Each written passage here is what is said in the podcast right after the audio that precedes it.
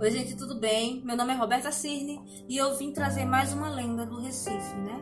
Então, como a gente está fazendo uma série baseada nas assombrações de Recife e de Pernambuco e também baseada nas assombrações que aparecem no meu livro Sombras do Recife, volume 1, a presença dela, que eu estou lendo em outra série das redes sociais. Vocês podem acessar por todas as redes sociais às quais o Sombras do Recife está vinculado: Twitter, é, Facebook, Instagram, é, Tumblr, hum, YouTube. A gente está em todas as redes, né? E vocês podem ter acesso ao material do livro que está separado em capítulos que eu estou lendo para vocês, né? Meu livro ele é livro de autor, gente. Então foi uma coisa, foi assim, uma luta muito grande para conseguir trazer esse livro ao mundo. E o fato de eu estar fazendo, doando essa minha história, me deixa muito feliz, porque é um período muito difícil e cada um dá um pouco do que tem, né? Então eu tô tentando trazer um pouco de alento também para as pessoas que estão isoladas em casa. Qualquer coisa que vocês precisarem, vocês podem contar comigo.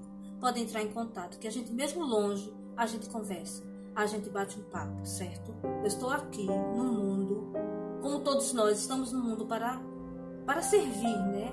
Quem não, não serve para servir, né? Não, não vive, né? Então a minha vida é para servir e para ajudar as pessoas no que eu puder, certo? Que tudo isso termina voltando para a gente. O que a gente faz de bom volta para a gente de um jeito ou de outro, gente. E o que a gente faz de ruim também, né? Mas a gente vai falar de coisa boa e não de coisa ruim. O que é que eu vou falar hoje? Qual a assombração que eu vou falar hoje? Eu já já citei outras, o Papa Figo, se vocês procurarem, tem o Papa Figo nessa série.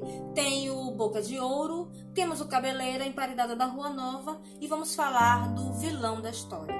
O vi... Fora o Cabeleira, que também é uma espécie de vilão, mas ele passa por toda a série dos livros, né? E esse vilão é particularmente uma pessoa terrível. Ele provavelmente fazia o que eu vou falar aqui agora, e ele era uma pessoa muito, muito, muito estranha né? E ele é citado no livro, ele é o pai da minha personagem principal, tá? Eu vou ler no, como eu estou falando, a gente passa primeiro por esse livro, que é Assombrações do Recife Velho do Gilberto Freire. E daqui eu vou acrescentando coisas que eu vejo em outras histórias, em outros livros, certo? Em outras outras outras outras situações, né? Porque a gente não pode viver em cima de um livro só. A gente tem que fazer uma pesquisa, a gente tem que é, corroborar essa pesquisa, ver se aquilo que está sendo falado em um livro é, é, aceito por outro autor, né? Assim que a gente faz as pesquisas do material para poder criar esse livro e para criar a HQ do Sombras do Recife. Eu pesquisei muito, muito mesmo, gente. Essa é a HQ do Sombras do Recife, é o volume 1, e eu vou mostrar para vocês o personagem do qual a gente está falando daqui a pouco, certo? Então deixa eu pegar aqui. Vamos falar sobre o velho Suassuna. Tá? É, eu posso falar sobre o velho Suassuna porque a família Suassuna ela tem, é, digamos assim, ela tem interligações com a minha família. A minha família é Albuquerque Maranhão. É Cirne e Albuquerque Maranhão, né? Então a família Albuquerque Maranhão ela é entremeada com todas as famílias de Recife. Então eu posso falar no nome do, do, do Suassuna por conta disso. E a família Suassuna sempre foi muito amiga do meu pai. É meu pai, ele era amigo do, do Ariano, mas ele era mais amigo do João e do Marcos, que eram irmãos de Ariano e que eram médicos. E eles eram foram meus médicos quando eu era criança, né? Tio João e tio Marcos. E foi tio João que me apresentou ao Asterix. Então ele me prestou as revistas do Asterix. Então, se eu gosto de quadrinhos hoje, parte da culpa também é do tio João Suassuna, né? Que ele era pediatra e era um amor de pessoa. É, gente, vamos começar a ler então Gilberto Freire e depois eu falo um pouco sobre a história para vocês. O velho Suassuna pedindo missa. O casarão que foi do velho Suassuna, do Visconde Velho, não do Barão Novo, ainda hoje está de pé no Pombal, embora desfigurado em fábrica, com brasão, mas fábrica. Conheci-o há vinte e tantos anos, quando ainda era sobrado grande e em começo de ruína ainda com o ar de residência patriarcal ou de casa senhoril. Casa de família rica do tempo da escravidão, com muitos móveis do velho fidalgo, um dos quais, vasto banco patriarcal de vinhático, hoje me pertence. Vinhático é um tipo de madeira, tá, gente? Guarnecendo as salas, os corredores, os quartos, com a capela ainda adornada de santos velhos e quase sem dourado, com o sobejo ou a ruína da cocheira ainda saudosa do seu cabriolé de lanternas de prata. Quis alguém dar-me aqueles restos de santos. Recusei, advertido anos depois em Lisboa pelo bom e sábio mineiro Augusto Viana do Castelo, que é de arriscado trazer para casa santo ou santa de altar de igreja velha, pois em geral dá azar. A casa, lembrei-me de que sempre me repugnara retirar, mesmo de altar abandonado, um santo ou santa antiga, como se o santo ou santa de igreja fosse souvenir de turista, e não carne da carne da igreja, enquanto viva ou ainda moribundo o templo. O que aceitei como lembrança da capela do casarão, ainda patriarcal do Visconde de Suassuna, como presente do meu querido Pedro Paranhos, foi o sino, que meu irmão e eu armamos à porta da entrada da nossa casa de solteiros, chamada O Carrapicho, perto de Casa Forte.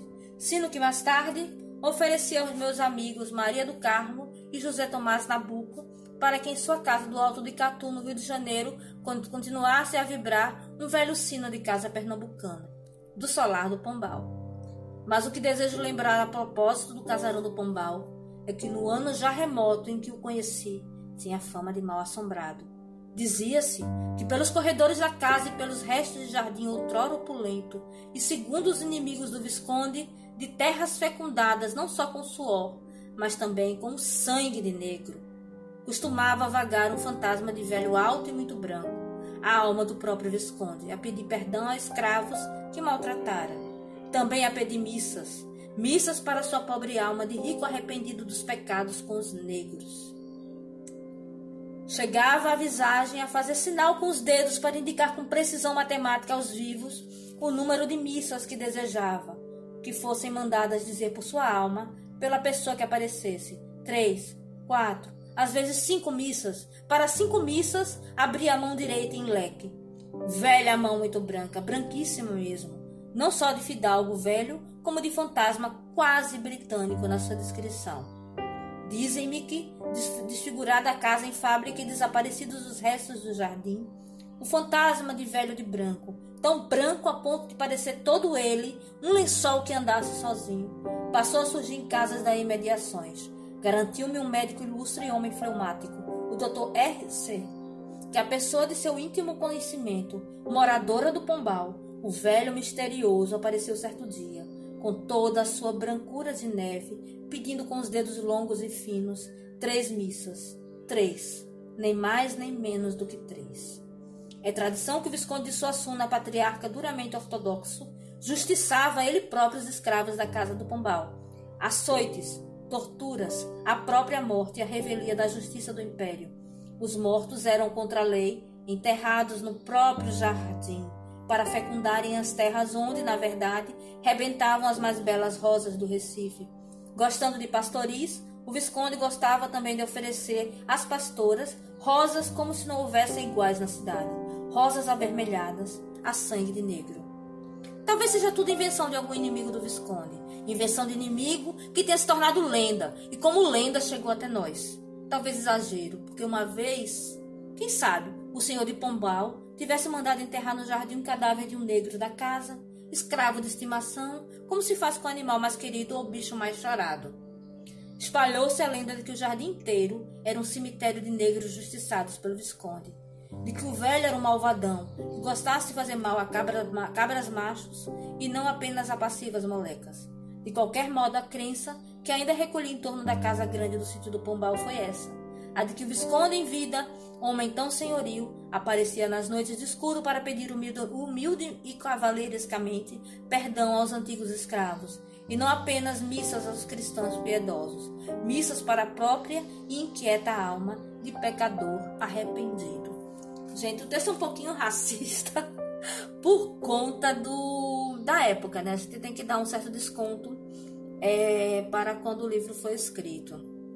Pelos termos que o próprio Gilberto Freire forja, a gente assim dá um, tipo uma licença poética. Ele não chega a ser tão racista como Monteiro Lobato, né? Ele tem um certo laivo ele resvala, mas ele, ele como pessoa era uma pessoa muito legal. Ele era uma pessoa maravilhosa. Dizem que ele era extremamente liberal, né? Ele era aceitava do jeito as pessoas todas, né? Não importava a raça, a cor, o gênero. Ele era uma pessoa muito à frente do seu tempo. Mas assim, na literatura a gente tem alguns termos que a gente tem que explicar, né?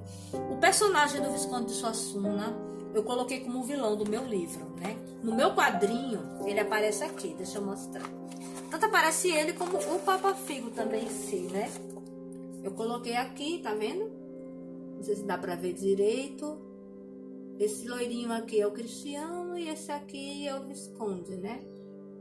Deixa eu. Porque essa história eu fiz como. Eu fiz como uma história criada por mim mesma. Mas primeiro eu pesquisei a respeito do Visconde, né? Eu, não há indicações de que ele teve filhos, mas eu atribuí a ele a, a Beatriz como filha, né? Eu pesquisei um pouco da história dele, Inclusive encontrei algumas discrepâncias, tanto no fato do, da Revolução Pernambucana, eu não consegui linkar quem é o, Visconde de Suassuna, que participou da, da, da, da Revolução Pernambucana, né? E ele é uma pessoa, no livro, ele é uma pessoa terrível. Ele é um assassino mesmo. Ele enterra os, os escravos sobre as, sobre as roseiras. Ele tem um quarto na casa onde ele tem instrumentos de tortura e que eu não duvido nada. Essa casa, gente, dele fica exatamente na Visconde de Suassuna, que é uma rua daqui do Recife. E vocês têm que andar até um pouco mais para frente, muito para frente, quase chegando na João de Barros. Vocês vão ver. Essa casa ela ainda tem um frontispício de, de fábrica. Ela tem um brasão mas ela é, hoje em dia ela não é uma fábrica, ela é alguma coisa que ninguém sabe porque ninguém consegue entrar nessa casa. Ela está sempre cercada de, de seguranças, você consegue fotografar, mas a segurança logo enxota você, né? Mas dizem que durante muitos e muitos anos nada acontecia de bom nessa casa. E assim, até o século XX, meados, até os anos 70, 80, disseram que a casa era realmente amaldiçoada e nada vingava nessa casa. E essa casa, eu, eu tive a oportunidade de vê-la, não por dentro, né? Mas realmente ela tem uma vibração ruim, ela não é uma coisa muito legal. Você sente que as pessoas, você olha para a foto da pessoa, você já imagina a pessoa, você consegue ver um pouco da alma das, das pessoas, né, através das fotos. E o personagem que eu criei baseado no Visconde original, ele é simplesmente um monstro, né? Porque ele pega a moça e empareda ela viva na minha história, né? Por conta dela ter desonrado o nome da família dele. E o que eu tenho para falar sobre o Visconde, né? É isso. Ele enterrava os seus escravos sob as suas rosas. E as roseiras eram lindíssimas. Dizem que as rosas dele não tinham igual no Recife. Eram as rosas mais bonitas da cidade. E eu achei esse personagem muito interessante porque é uma coisa que você coloca o horror e algo bonito, né, nascendo desse horror. E algo por debaixo da, da, da terra, algo por debaixo dos panos, algo que você não tem visão normal, algo que você acha até bonito, mas que na realidade é horrível, é horripilante, guarda um segredo muito, muito feio, assim como a emparedada da Rua Nova. Então eu pensei, se ele é capaz de enterrar negros, ele também seria capaz de enterrar a filha dele, né? Viva. E eu achei bem legal colocar ele como vilão da história. E vocês podem conhecer a história um pouco mais na outra série do livro, né? Que está tendo. Eu estou atualizando as duas séries ao mesmo tempo, a das assombrações e a do livro.